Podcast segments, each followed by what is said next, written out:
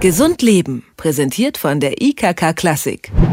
Was macht eigentlich das Kalbsfleisch in der Geflügelwurst? Und warum besteht die Steinpilzsuppe zu einem großen Teil aus Champignons? Werbebilder und Etiketten erwecken oft falsche Eindrücke davon, was wirklich in den Produkten steckt. Zuletzt sorgten grüne Oliven, die eingefärbt und dann als schwarze Oliven ins Regal gestellt wurden, für Aufsehen.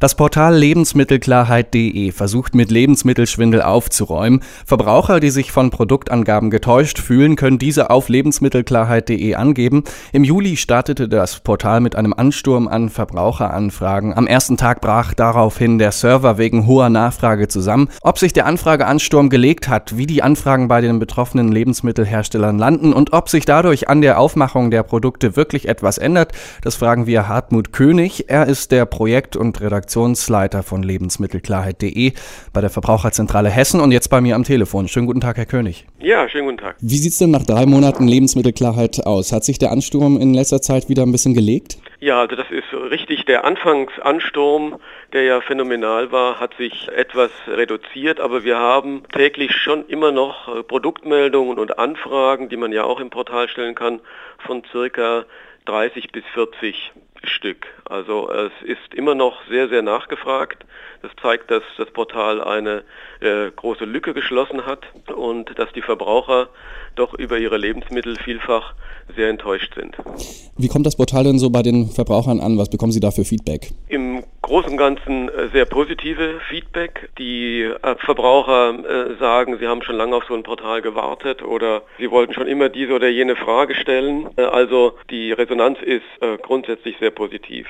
Es gibt einzelne, ganz wenige Verbraucher, die sagen, brauchen wir das sowas? Man kann doch auf die Etiketten gucken und so weiter. Auch das gibt es, aber das ist die verschwindende Minderheit. Dann nochmal kurz für alle, die es vielleicht noch nicht kennen, wie funktioniert es? Also angenommen, ich als Verbraucher ärgere mich jetzt über eine Kennzeichnung bei einem Produkt. Wie gehe ich da jetzt vor und wer bearbeitet dann meine Anfrage? Also dann äh, sollte man äh, über Internet das Portal www.lebensmittelklarheit.de aufrufen und dort gibt es ein Meldeformular. Und dort sollte man das Produkt möglichst genau benennen, wenn möglich auch mit Foto. Aber wenn man genauen Bezugsquelle, also Handel und Produkt benennt, ist das nicht unbedingt notwendig und sein Problem darstellen. Dann kommt das zu uns in die Redaktion, in die Verbraucherzentrale Hessen. Wir machen das für alle Verbraucherzentralen hier.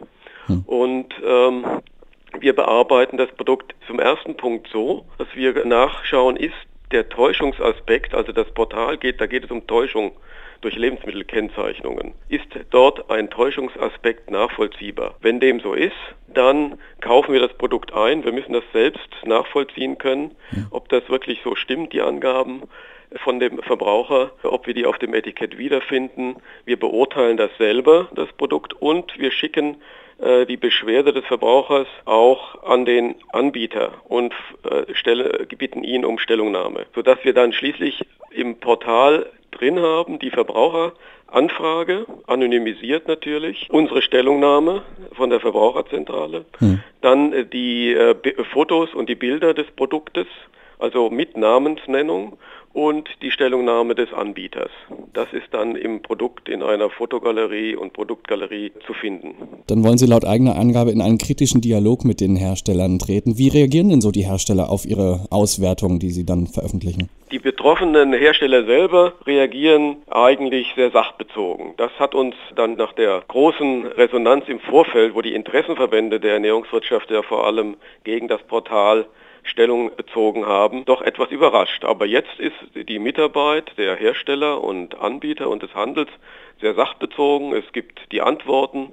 Kaum jemand äh, von den Anbietern boykottiert das Portal. Also insofern ist auch dieses Ziel des Portals gelungen, in eine Kommunikation mit den Anbietern zu treten. Und haben Sie dann auch schon so Erfahrungen gemacht, dass aufgrund Ihrer Beurteilung ein Produkt geändert wurde? Ja, das war so die, die nächste Überraschung in dem Portal. Wir haben etwa 30 Prozent der Produkte, die wir als getäuscht einstellen, werden von den Anbietern sehr schnell auch in der gewünschten Form geändert. Das heißt, die, die Täuschungsaspekte, die der Verbraucher benennt, die wir dann bestätigen können, werden äh, geändert.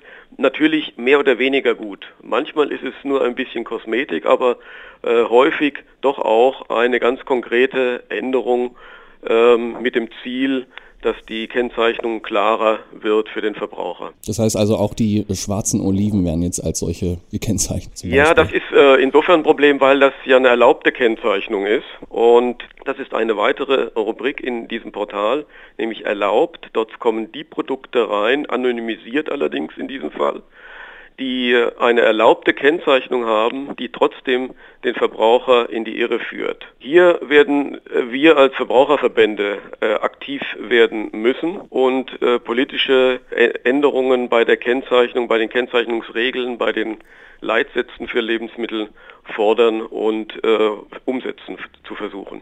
Wie geht es jetzt weiter mit Lebensmittelklarheit? Ich habe es angesprochen, am Anfang gab es den großen äh, Ansturm. Mittlerweile hat sich das ein bisschen gelegt, aber es kommen immer noch regelmäßig Anfragen rein. Es kommen immer noch regelmäßig Anfragen rein und wir müssen natürlich diese dreieinhalbtausend Produktmeldungen von Beginn an äh, abarbeiten. Ja. Dazu haben wir ein Bearbeitungsnetzwerk aller der Verbraucherzentralen gebildet. Also viele Verbraucherzentralen arbeiten jetzt an der Bearbeitung der Produkte mit. Wir haben Stellen aufgestockt und hoffen so, diesen Stau in, in den Griff zu bekommen und bitten natürlich Verbraucher, die gerade zu Beginn sich gemeldet haben und Produkte eingestellt haben, noch um etwas Geduld. Aber äh, jede Anfrage wird bearbeitet und jede Meldung kommt ins Portal, wenn sie täuschend ist. Soweit also Hartmut König. Er ist Projekt- und Redaktionsleiter bei der Verbraucherzentrale Hessen. Mit ihm haben wir über das Verbraucherportal lebensmittelklarheit.de gesprochen, das vor drei Monaten gestartet ist. Vielen Dank, Herr König, für das Gespräch. Ja, bitteschön. Gesund Leben, präsentiert von der IKK Klassik, gibt es auch zum Nachhören als Podcast.